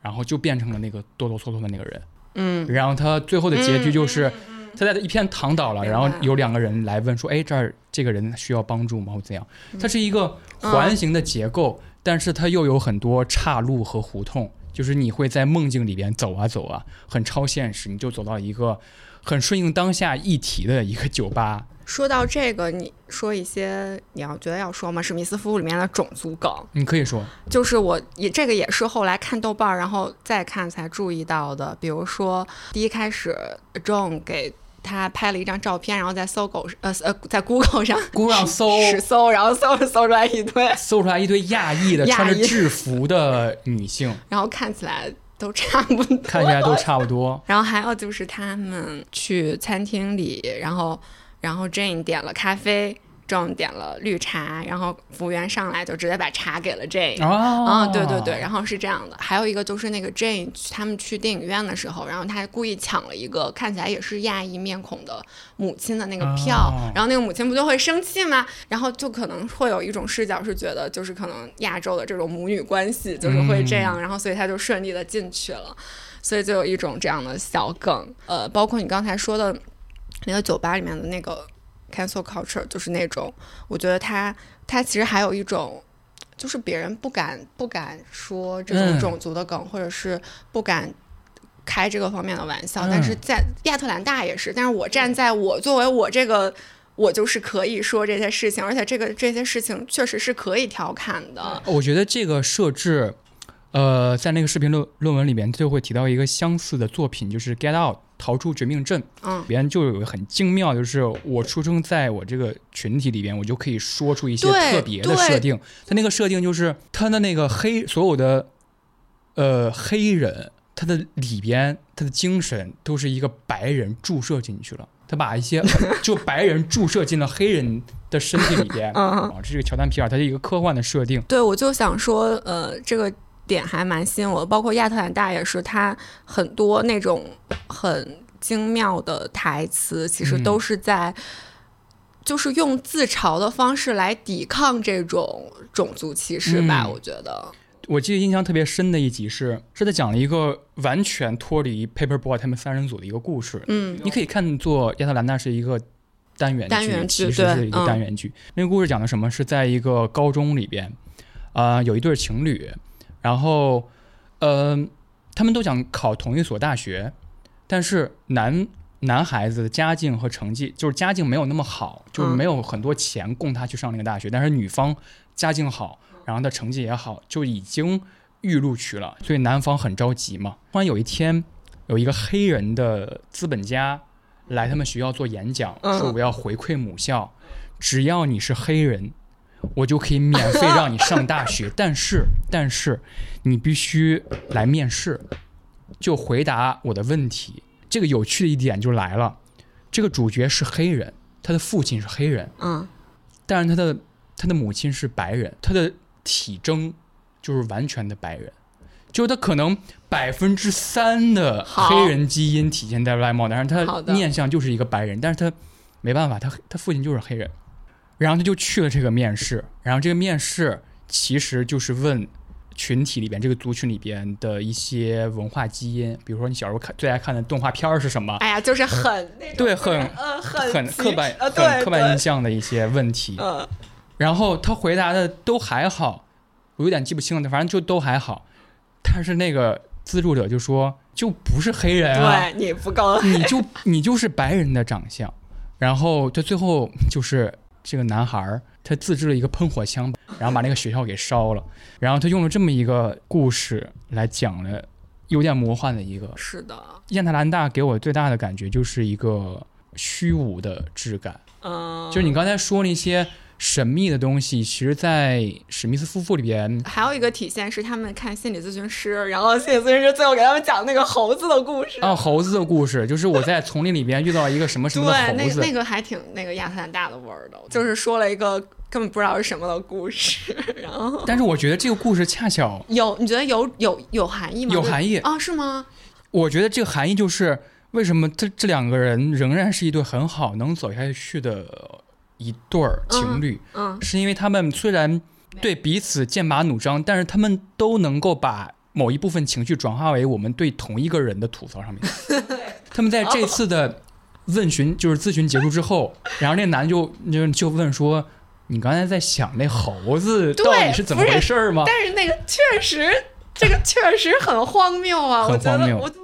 他可能也想吐槽咨询师这个本身这个职业带有一些荒谬的感觉，但他们本来就能吐槽同一个人这个事儿，是在那个 double date 的时候，他们吐槽那个呃另外一一对史密斯夫妇里边那个男方，他说了一个很装话，就是说你知道我干这么多年的 秘诀是秘诀什么的吗？吗？就是呼吸。他当时就就感觉很受用嘛，就是他们两个嗯，然后点头。但是在事后，他们躺在床上就说：“你不觉得什么破玩意儿？生破玩意儿我们为什么？我们当时为什么这么做？啊对，这样看来，他们俩其实真的还挺挺搭的，对就是能吐槽到一一起去。嗯，加拿大这个剧可能说的差不多了，我觉得嗯大家如果真的想去感受，我我们是通过形容形容不出来那种感觉的。嗯，他们有时候亚特兰大有时候会展现一个完全后之后不会给你解释的情节，啊，是的，是的，比如说 Paper Boy，他是的，到一地巡演的时候碰上一个女粉丝，女粉丝非得让他来自己家里住，然后他们他就来了。他虽然这这个邀请很奇怪，然后 Paper Boy 就跟那个女粉丝躺在床上的时候，他突然看见那个墙上有一个脚印儿，嗯嗯嗯他就是盯着那个脚印儿一会儿，然后就嗯也没说什么。嗯，后来的事情就就是另外一些奇怪的事儿了。但那个脚印儿就挺奇怪的，你这就是为什么墙你你这个描述的 就是那个为什么天花板上会有一个脚脚印儿，而且有些讨论就会说，那个非洲超现实主义就是亚特兰大，它这个超现实的部分跟双峰有一些像。嗯，在坐一个大巴的时候，嗯突然有一个人就递给他的一个三明治，说你咬一口。啊，对啊，那个不是第第一集还是第二集？第一集就是出现了那个狗，然后就说那个狗你喜欢那个角色，还说什么你从哪个州怎么到这儿了？接着就说我在另外一个地方看到过你，然后最后那个狗又跟公交车上出现的一个不知道是什么人一起走。对，所以后来有一些评论的结论就是，亚特兰大的描绘不是在试图推进剧情，它是在不断填充这个地点里边的体验。亚特兰大完全是我私心想想跟你聊，想跟大家聊的。好好好，回归我们的正轨，就是说社畜特工这个段落，嗯，其实在，就是我其实列列大纲的时候列了一些分支，其实在做真正的分支讨论之前，确实还需要进行一些名词讨论。嗯就是杀手跟特工完全不一样。我之前可能跟你聊过吧，就是特工他的更工作内容更宽更宽泛一点，对，为何能带出来社畜特工这个设置？后冷战时代的特工可能就得按照留人这么拍了。最开始我们提的，它没有一个宏大的嗯叙事，嗯嗯其次就是是一个油腻的上司，油腻的老头子，带着一帮呃，你从名字啊上就能听出来是一帮废柴下属，然后一一边去做任务，然后这边这个任务其实也都是处理一些国内的，比如说排外的右翼分子啊，或者一些杂事儿，嗯，然后一边在搞职场内斗。其实刘仁他在写职场内斗的时候还挺有意思的。后现代特工，对对对对对，呃，有一些细节吧，就是在刘仁这个设置里边，很有趣的是，他的这种特工跟我们传统形象上，比如说郭将裁缝那个特工军情五处里边特别冷峻，每个人都穿了一套西装绅士，然后每天猜间谍和卧底是谁的那种气氛不一样的感觉，就是留人 Slow House 这个部门本身跟这个我们传统印象印象当中的特工就有一点边缘和暧昧的拉扯关系。那这样说的话，确实真的就很嗯后现代，就是相当于是一个呃职能机构的瓦解，就伴随着各种稳定的东西的瓦解，然后现在可能就是工作也变得零碎化，或者是更加嗯嗯，草台班子化，草台班子话，对，就是很难。看到一个整体，或者是说大家很难再想象一个我为一个整体工作，然后变得非常的精英的那种形象，可能就是已经不存在了。男主角一直在为自己的境遇愤愤不平，嗯，他觉得我是被陷害的，我怎么就跟你们这帮流人下等马混在一起了呢？所以他在第二季最开头的时候，他去面试了，他去面试了，他等于说背靠公司更高的一然后发现也层职位。不行，也不行，大家都是想听另外就是他那个兰姆的那个是故事的，他偷偷相当于跳槽这件事，跳跳槽去面试这件事儿，他兰姆就是阴阳怪气儿嘛，就是说即使我们这个部门有再多的就是废物，但是也也不至于有人偷偷的去是吧？对背靠的公司偷偷去面试，他他面试完就是不敢声张，就回到那个部门之后，偷偷的在自己办公室里边换鞋，换上一套日常的衣服。男主角的这个形象还挺有意思的一点，为什么我刚才说他跟特工本身那个气质有一点暧昧和拉扯呢？就是有一个情节，就是兰姆他真正申请到了一份资金，嗯就让男主角去一个村庄开展一个卧底调查一个人的一个行动嘛。然后他在车上就给他布置了任务，他递给他的那个假 ID，嗯然后递给他的行动资金。然后那个男主说了一句话，我我特别印象深刻。那男主说：“哇，这好令人兴奋呐！”我说：“哎呦，真是有点可怜呐。就是就是特工，在我们印象当中，我之前看了一个挺好看的一个短篇小说集，代号低级官嘛，就是他那个是虚构了一个呃特工组织，嗯。然后它里边有一有一大段的那个描写，就是说在我们这个地级关，就是世界精英的特工机关里边，我们要学生物学，我们要学医学，我们要学一切的学科，我们还要学哲学，我们还要分析康德和拉康，哇就是就是这是是一个传嗯统印象的特工组织，对吧？你要培养一个人，你还要学兵法，他还要学孙子兵法，甚至还要甚至还要邀请魔术师来给这些特工学魔术，就是还要教他们 台球，还要让他们那个呃歌舞伎厅的那啊个女优来教他们易容术，这个是符合我们啊传统印象当中的的特工的。我们认为特工就应该像 James Bond 一样，一切都是呃套装，然后一切都是胸有成竹，临危不乱。对，在留人里边就是纯社畜了。我觉得可能我不嗯，这这能被形容成为一种社畜的心态吗？就有点像是白客在那个你知道吗？那个年会不能停里边，嗯，他会觉得啊，领导赏识我才会派给我一些重要的任务，就很社畜，就会自我感动。就是虽然是一个交给我的任务，但是我好激动啊，哦就是那种感觉，有一种证明自己的时刻到来了。是光辉感。其实我觉得你最开始提那个电影就是《杀手》，大卫芬奇的那个电影，新的电影，它实在是太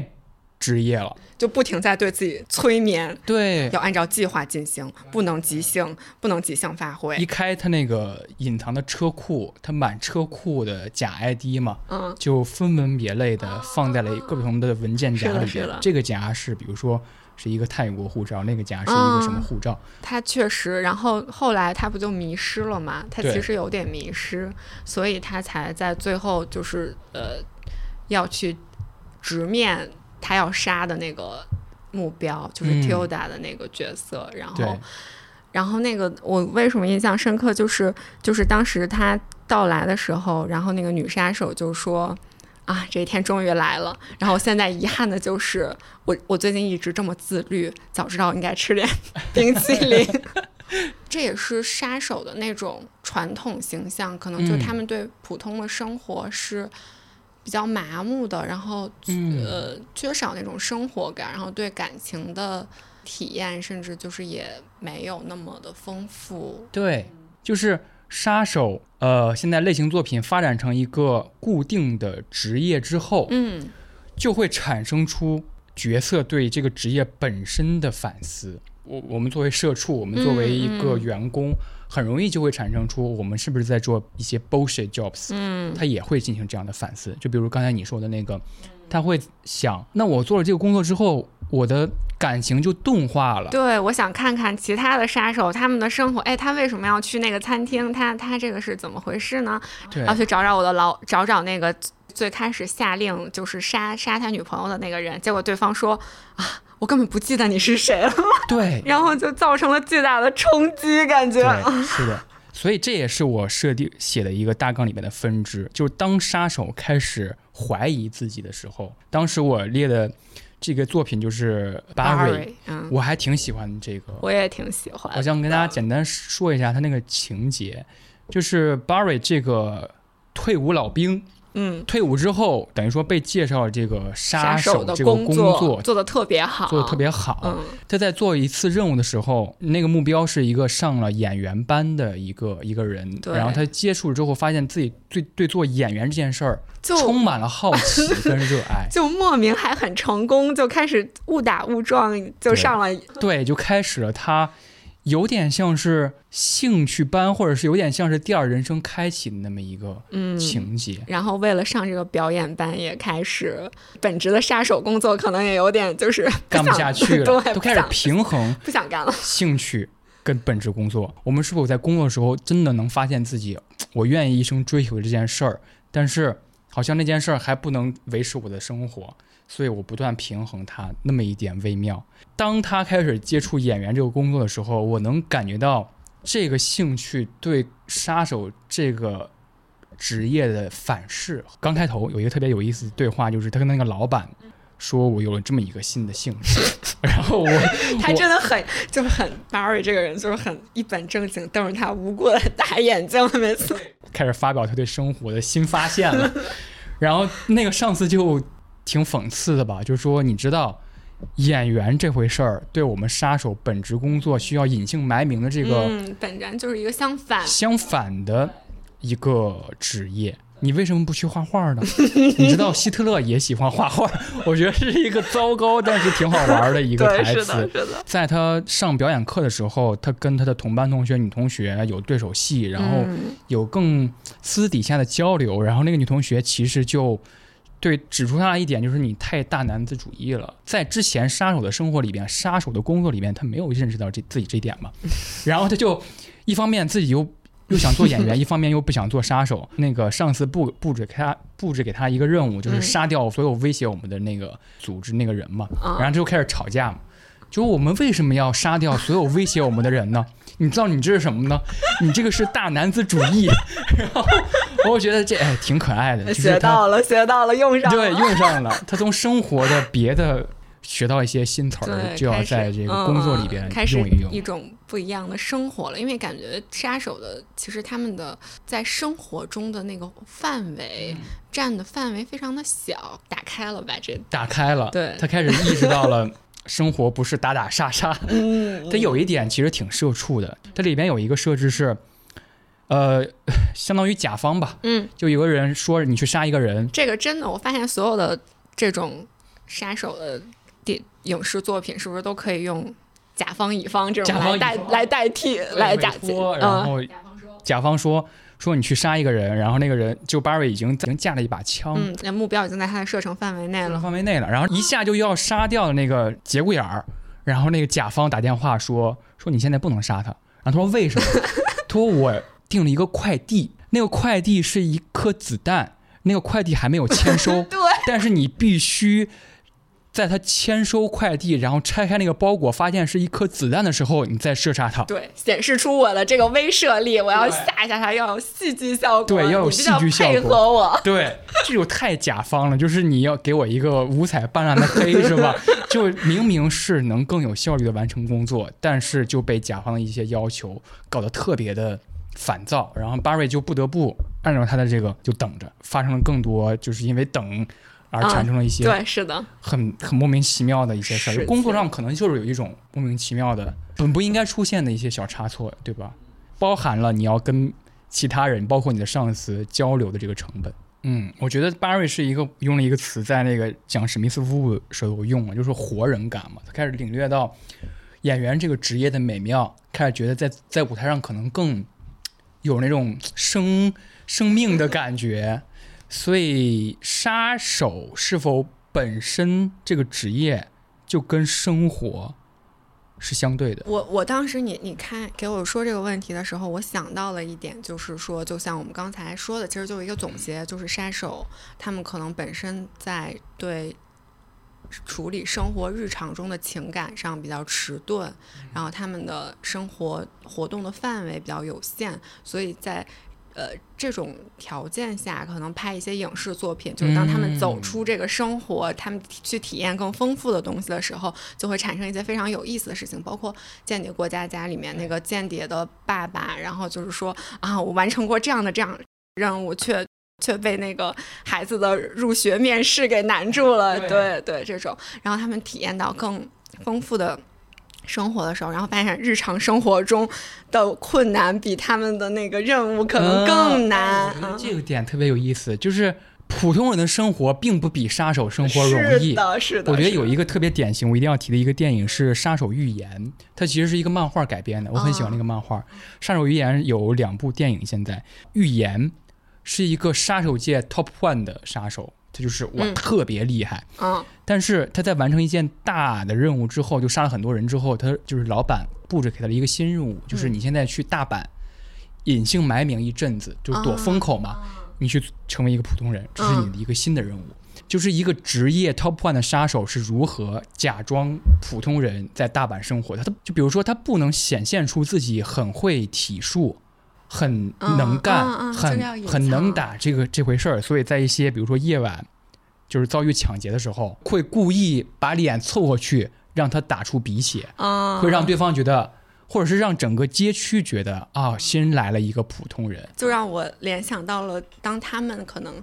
做普通人做了一段时间之后，他们反而比普通人更加的卑微。然后、哦对，因为我有这个，我有这个，我有这个本事，然后我不能让别人知道，所以我就要哦变得就是引到了小人物里面那个角色，是叫啊，小、对，小人物，对小人物里面的角色，就是我要忍，不能呃暴露我的身份，然后所以看甚至还有点可怜。那个、嗯他们忍了一段时间，然后就还是我要听从我内心，我我有我有的我的本性，然后又是一个重新爆发的过程，就是普通生活已经过腻了，嗯，然后往往他们这个导火索都是一个特别小的事情，嗯，就是小人物里面是两个抢劫犯进了他们家，嗯，抢了钱，抢了手表。这些他都忍了，然后最后不能忍的是，他女儿回来问他爸爸：“我那个 什么蝴蝶手链儿好像丢了。”然后就，哦然后他就对，然后他就说这个不行，就是你敢抢我女儿的这个手链儿，开始恢复自己的那个装备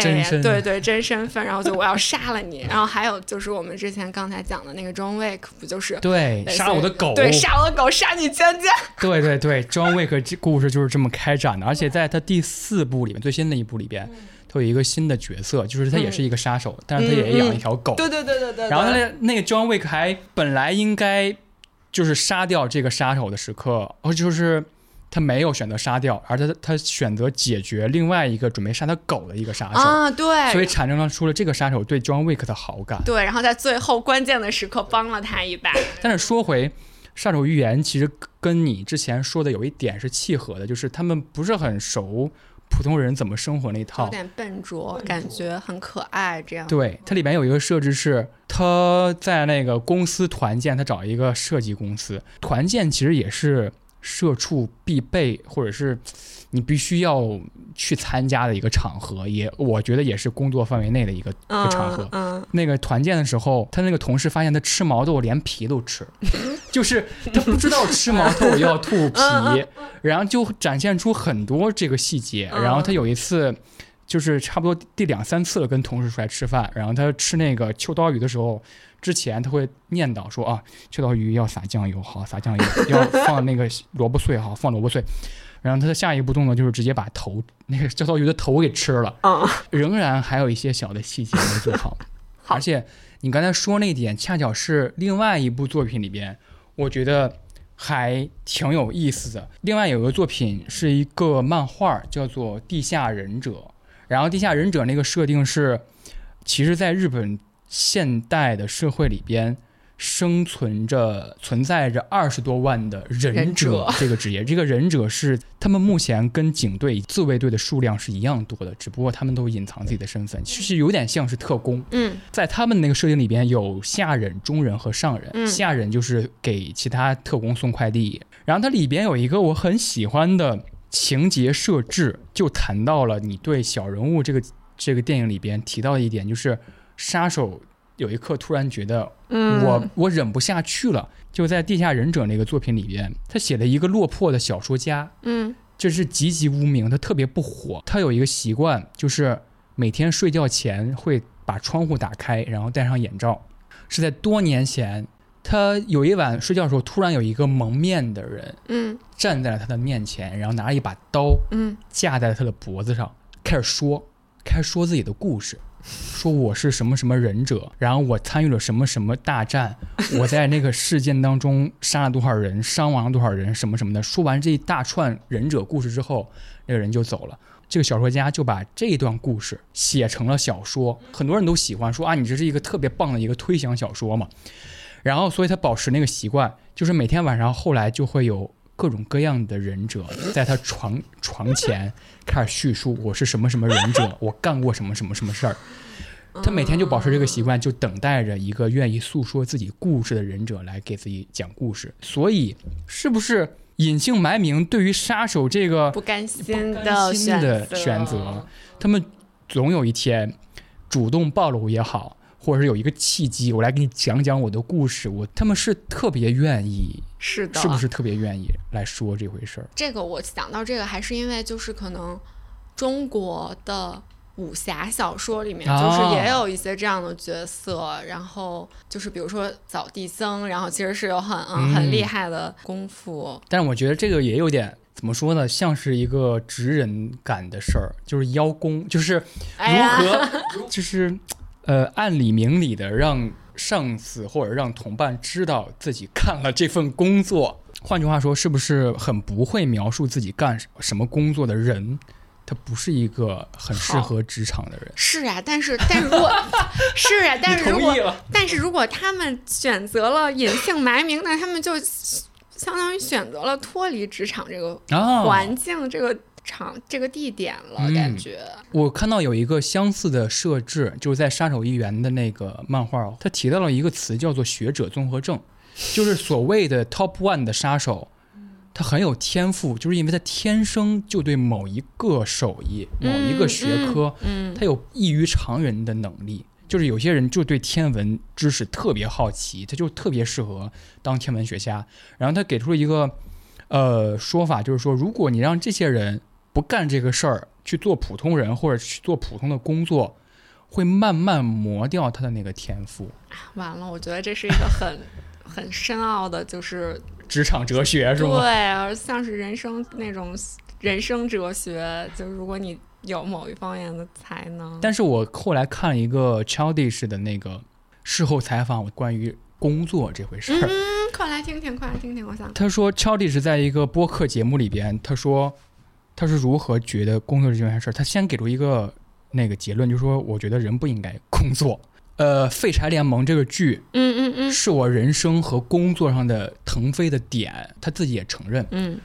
但是他说回过头来，我仍然认为那是一个工作。嗯，然后旁边就是那个主持人就说嘛，说是的，有有人就会说啊、你现在做这个播客节目，就是应该你一直奋斗下去的一份工作，你热爱它，你就应该把它做好，这是你好幸运，you are so lucky 才能得到这份工作适合你。但是这个人来说，他觉得这就是是个工作，等一下，你刚才是说你吗？没有没有，你听我继续说，你 怎么？但是我也可以说我的感受哈，我的感受跟那个超地是是一样的。那他除了废柴联盟之后，那他怎么看待他后面的东西呢？他可能也是在指代他后边的那些工作。嗯他说，很多人在这种情况下会说你身在福中不知福，但是他想说的是，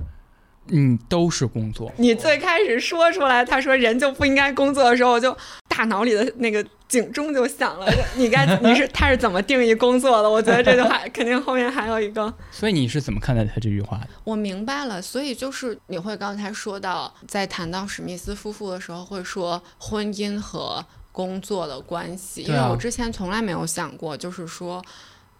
比如说借工作之便，就是。来发展，来调整我们之间的亲密关系，就是我嗯没有把它和一份工作联想到一起。其实，但我可以再给你举个例子，我要准备节目嘛，嗯你可能要了解一个作品，嗯你才有底气说出一个作品。嗯然后有天晚上我就跟他说，那我今天可能不能跟你一起看一个我们想看的电影。嗯，我要看我要看的那个电影。一来二去，这种次数多了之后，他就会过来，就说你应该就是下班之后，就换成另外一个身份。你嗯，然后我当时就有一种感觉说，嗯工作状态啊和亲密关系状态是否有其实互相侵入的可能？啊，其实我现在有点明白你这个意思了，就是感觉现在我们的工作好像都已经很少能满足真的朝五晚朝九九晚晚五，朝朝九晚五，然后下班完全不处理工作，然后现在工作就是入侵生活是一个很常见的事情，然后它就势必会影响你的私人的生活。就我知道了很多我的朋友，比如说他们。同样都在北京，然后两个人谈恋爱，可能住的就比较远，周末才能见，嗯甚至周末还要出差，然后这样的话，一周可能就见一次面，然后这样。就让我想到了之前在小红书上流行的一个一篇笔记，就是如何拥有三天的假期。如果你想要三天的假期，你在周四的时候就开始准备了，就准备你周五晚上要看的那个电影，然后准备看电影的时候你吃的那个零食，你在周四就应该去采购了。然后周五那天忙完工作之后，你立刻下班进入了放假的状态，关闭微信。可能你再在周日、在周一的那个过渡的时候延长一段，就比如说你周日的时候你睡得很早，然后你去上班的时候，你可以更轻松的面对工作。结合来说，相当于延长了你的假期，挺累的，就挺累的嘛挺累的，就如何挤出来一点生活的时间给工作。生活它本来就是自然的，如果你还要为它去准备，然后去计划这么多，可能确实就它就不是一个自然轻松的状态了。，对，所有的事情都是工作，其实我还挺同意的。然后如果是我的话，我现在其实已经慢慢理解。大家都要有自己的工作，然后我觉得可能这就是现代的一个常态，就是我需要处理我的工作，然后你处理你的工作，然后我们可能在一个空间里，甚至不在一个空间里，嗯，我个人是可以接受的。我觉得就是对，嗯对所以 但是其实他也是一个好爸爸，就是他不是家庭生活还挺美满的吗？嗯，但是其实这个可以带到，呃，在那个我已经有点分不清是社畜设定还是过家家设定里边的另外一个作品了。就是我谈到杀手会反思自己的工作是否有意义的时候，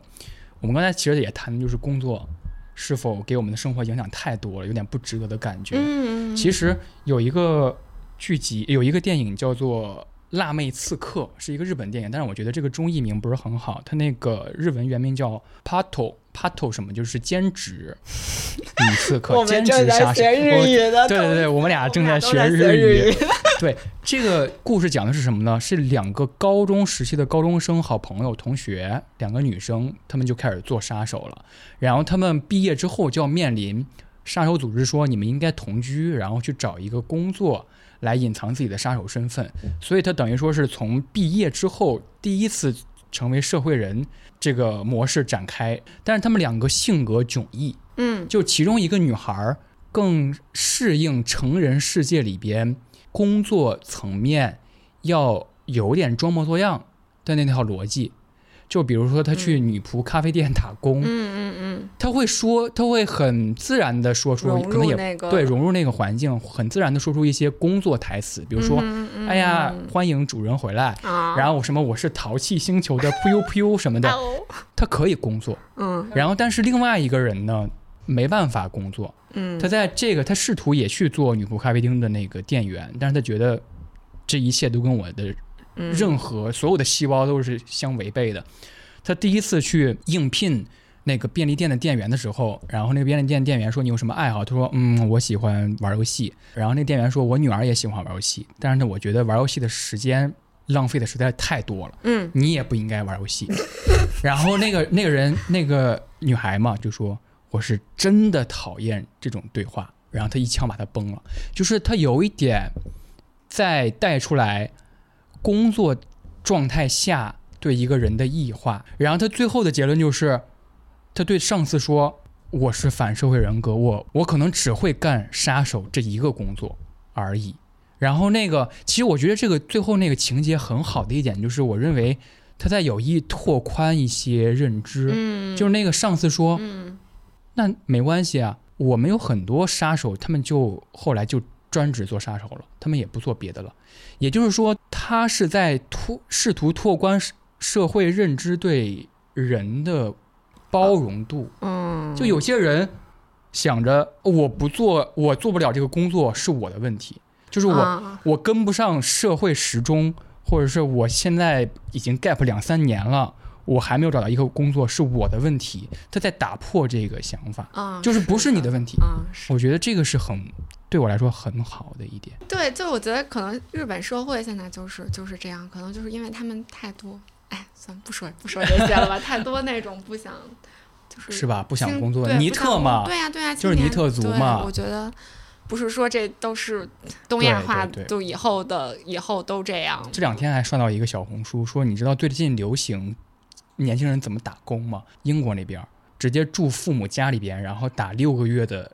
小工，哦，给爸妈打工。不是打六个月的临时工，就是在自己的比如说老家找一个便利店，在留人里边也有，哦，留人第二季里边也有，就是在自己的老家找村庄里边或者是小镇你说里边。英国，英国，然后打六个月的 打六个月的工，然后不用付房租，打完六个月工之后直接辞职去留旅六个月的游，然后旅完六个月的游之后再回来打六个月的工。工作是手段，它不是目的，我很认同这一点。不是啊？那你那你如果这么想的话，那你下次就该回去跟女朋友看电影。对对呀、那你就应该就是他下次说咱们一块儿那个，你就你就别工作了，就对，但是我不行，还我还是要特别认真的去 对待。完了。我们这个又聊到很那个了，很个人价值、很个人价值的问题。我觉得这个就是那种我还挺认同这种状态的。你认同我这种状态，还是认同你？认同你这种哦状态，因为就是其实相当于西方不也是在什么新教新教主义的影响下，就觉得人一直要劳动，然后然后甚至我觉得就是这种嗯通过自己的劳动、自己的工作，然后就一直这样，嗯。怎么说呢？所谓的创造意义之类的，我也不知道，就是我个人比较认同的生活方式。嗯，然后就是我，嗯，我要分享我一个故事，你说。就是就是我和嗯，我和我之前男朋友也有一个问题，就是他也是工作很忙，嗯。然后我们俩就是甚至没有机会见面，嗯，嗯，然后我就去去看了一些文章，看一些文章，看了一些文章，然后就然后就看到了一些就是说呃增进就是的方式，嗯。可能是比如说设定一个共同的目标，嗯。然后我就想说现在就是可能你的工作和我的工作如果也不相关，怎么才能有一个两个人共同的目标？我们都朝着一个共同的小目标也好，大目大目标也好努力，但是如果在工作的内容和方式都不一样的情况下，感觉就不是很能调剂，所以最后我们也没有得出 得出结论没有？没有，首先，我觉得你你愿意去做出那个解决，是特别但没有，办法解决，没有办法是没有办法是没有。办法解决的。我对这就就就我觉得是是我前一段时间一个很大的困扰，嗯，但是我不知道你们彼此对工作本身的看法是什么，就是是他他是否愿意让渡一部分，啊，他不愿意。嗯嗯。完了，聊聊现代情感，现代情感趴了，情感对对。但是我嗯想说，就是 call back 到你之前的一个一个想法，就是在工作当中，你反正你刚才有一个意思是，不要想太多，不要想太多工作的意义，好像也不太对。这个这个事情这样这样讲，好像就变得抽象了。因为最近一直在看，嗯，在看很多文章，就是说不要去过度的思考意义嘛，对吧？哎，你这一点特别像是那个。Barry 里边有一个，他开始对演员感兴趣之后，说了出一些大词儿，说你这是大男子主义，我们是不是应该真的有价值？对啊或者是我杀这些人是不是真的应该？然后那个上司就说，你知道杀手最应该遵循的是什么吗？他说是什么？他说 Stop thinking, just kill。就你别想，你杀就行了，对，你别想它意义，你就工作就行了是啊，是啊，是啊，是啊。但是在不想这个意，不想这个意义本身，它其实也可以成为一种目的，就是你在努力的每天，就比如说你每天在做的这些事情，它啊可以成为，就它不是说我做的这件事情。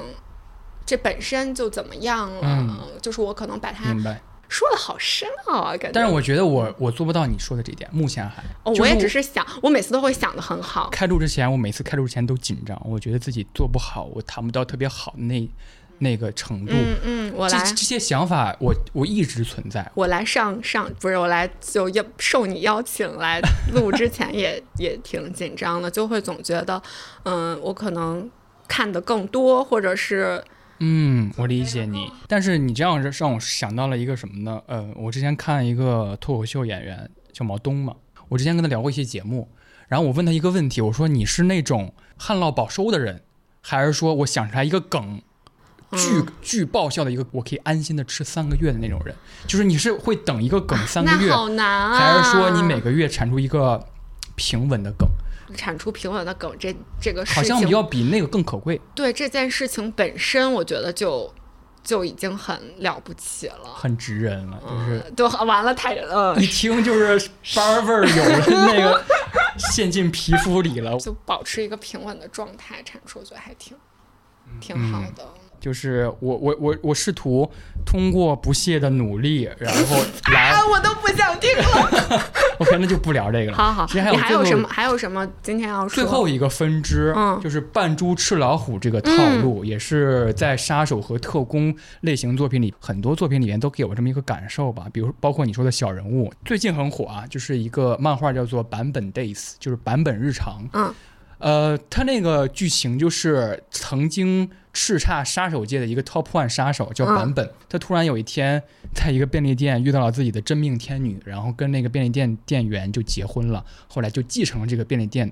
他就成为了便利店的店长，然后隐姓埋名，金盆洗手，然后成了一个胖子，每天在便利店里面吃泡面。但是他的盛名在外嘛，就很多各路杀手都想一睹曾经第一这么一个杀手的真容，开始不断有奇奇怪的人来找他麻烦，嗯然后开始真正威胁到他他的生活了。就像你说的，他是有女儿的，嗯然后他觉得自己的普通人的生活被入侵了，他就开始就给你们真的露一手。那他要先减肥吗？他有一个设定是他在真正开始杀人或者是开开始处理跟杀手的矛盾的时候，他会突然变瘦，不知道为什么这个设定还挺奇怪的。就，但是他有一个设置。跟那个《间谍过家家》挺像的，嗯就是他有一个同伴会读心，就跟那个哦，阿阿念念，有点像，这可能也是套路吧。嗯就是所谓扮猪吃老虎，就是现代人看的很爽，有点像是逆袭一样的套路。但是有没有可能降临在工作岗位上一个扮猪吃老虎的人，就是平时不言不语，但是其实他真的很有能力。他为了没有更多的事儿找向自己，所以他让自己淹没在一些普通的工作当中。这就是我我职场哲学是哎吗？，不是，这就是我那个前几天听圆桌派还是什么，就说窦文涛，他就讲觉得自己理想中的状态就是那种不言不语，但实际上很有能力，然后有一天就突然救场什么，他对自己的这个啊、他有那个幻想，幻想就是这样子，还挺可能 有腻的这个幻想。完了，就男人总想着怎么救场是吧？就这种感觉。但是我说的是有一个想法，就是我之前看了一个，我忘记哪个节目里面说，他说告诉一告诉一个新入职的一些人的职场哲学，就是 你别就是把事儿都做特好，啊，哎呀，这种就会显得你做完事儿没事儿干，就会安排你更多的工作。这种事情，我觉得哎，就不要，也可能是看多了。我觉得就是不要看小红书，小红书上会有那种正反两方面的观点，然后都说的让你觉得让我觉得很信服。就是比如说，可能我看了《职场哲学一》啊，不要把事情做得太好，然后就就就像像你说的怎么怎么样，后来会怎么怎么样。然后《职场哲学二》就是要做得好，然后、嗯哎，总之它有也有一套道理，就是是各个视角的流量都有的可，吃这。么说来，这么说来，你是不是就在扮演那种我不言不语，但是要 你你以为我有什么真本事啊？原来 我没有。对，因为因为我已经因为秋实在日常工作中是一个 内向的人。是是的。这职场厚黑学是一个我不喜欢的是趋趋趋势，所以现在就有厚黑学，有反厚黑，就会有反厚黑我觉学。我觉得挺无聊。突然聊出了虚无，总有一个结局是，所有人都发现你是老虎之后，你那套就玩不下去了。这也是嗯这也是给作者一个新的挑战嘛，就是如何再写出一些这个人的隐藏背景故事、隐藏能力。所以版本 days 就版本日常，其实后期有点无聊，啊，就是大家好像这种达到一个高潮之后对就，就对开始示威了。新的呃，我最近看的一个其实也是有点类似于史密斯夫妇看的一个小说，然后他讲的也是，嗯，特工就相当于是这个女的，然后她要她要。她接到了一个史密斯的，史密斯是他的老板，然后他接到一个史密斯的任务，就让他呃扮演成一个角色，就给他一个身份，然后让他去接近一那个男主角，然后后来这个这个女主和她的上司产生了一些矛盾，然后支线就是他和这个男主角又产生一些爱情故事，哦。也是可能和恋爱小说、爱情小说有浪漫言情小说有一些。很开心能今天跟你聊天，然后我们聊了这么 长、这么多、这么开心，从史密斯夫妇聊到很多其他的作品，还乱有我们七八糟的事情。乱七八糟的我们对于工作的理解。OK，好好，那下我班了们下班了，拜下拜各位，下期再见，拜拜。